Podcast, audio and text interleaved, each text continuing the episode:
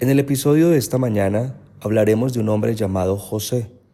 José, oriundo de Arimatea, se conoce a sí mismo, José de Arimatea, un hombre rico de influencia, un hombre que fue muy cercano a Jesús. De hecho, se dice en la escritura que fue discípulo, discípulo cercano a Jesús. No fue uno de los doce apóstoles, sin embargo fue muy cercano a Jesús. Pues bueno, bienvenido a este espacio de devocional diario. Te saludo en esta mañana. Qué bueno compartir contigo este episodio. Y pues bueno, vamos a entrar en materia. Estamos en Mateo 27. Hoy vamos a revisar desde el versículo número 57 en adelante. Para que por favor me acompañes que juntos lo estudiemos con tu libreta de apuntes, con tu Biblia y lo leamos. Estudiémoslo aquí juntos. Dice así. Cuando llegó la noche, vino un hombre rico de Arimatea, llamado José, que también había sido discípulo de Jesús. Bueno, aquí tenemos aquí a José, José de Arimatea. José había escuchado las enseñanzas que Jesús le compartió. Seguramente, como lo solía Jesús hacer, se entrevistaron a solas, no una ni dos, sino varias veces. José se sentó frente a frente a Jesús, escuchó, fue guiado, recibió enseñanza. Este hombre estuvo cerca a él. Y aunque no fue uno de los doce, se hizo su discípulo. Dice así, también había sido discípulo de Jesús. Encontró a Jesús un líder, un guía, un maestro.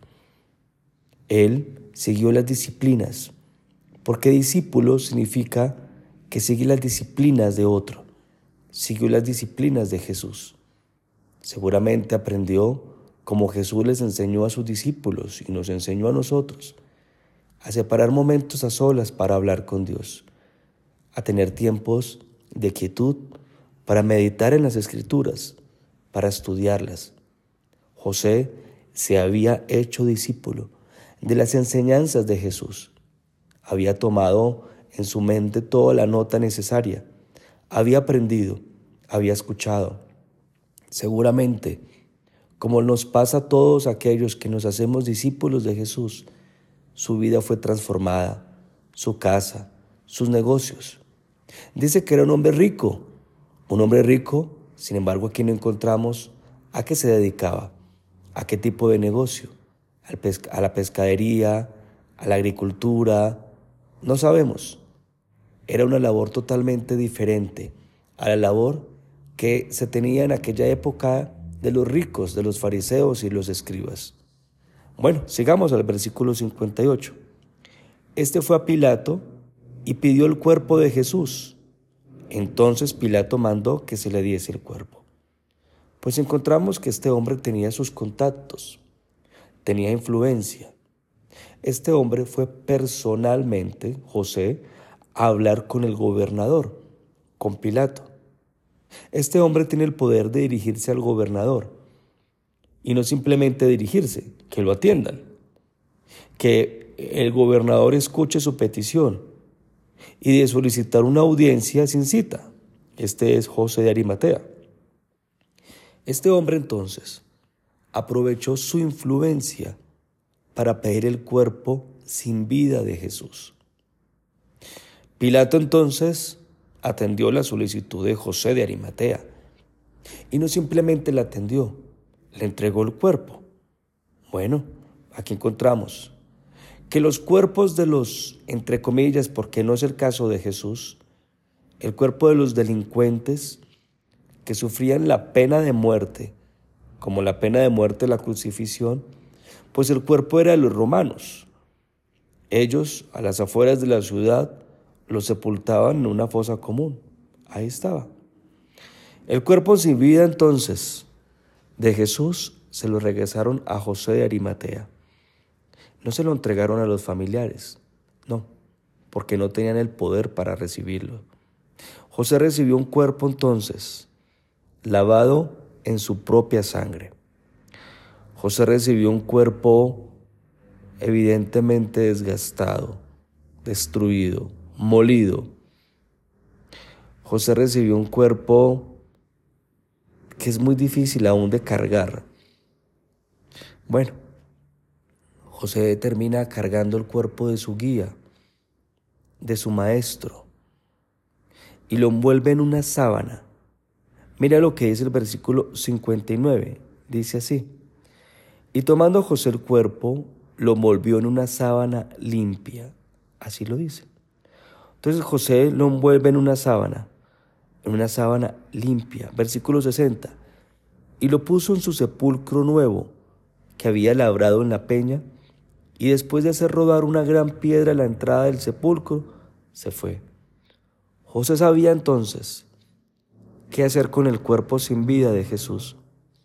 José tenía un plan, y el plan que tenía José era sepultarlo en aquel lugar que él tenía preparado.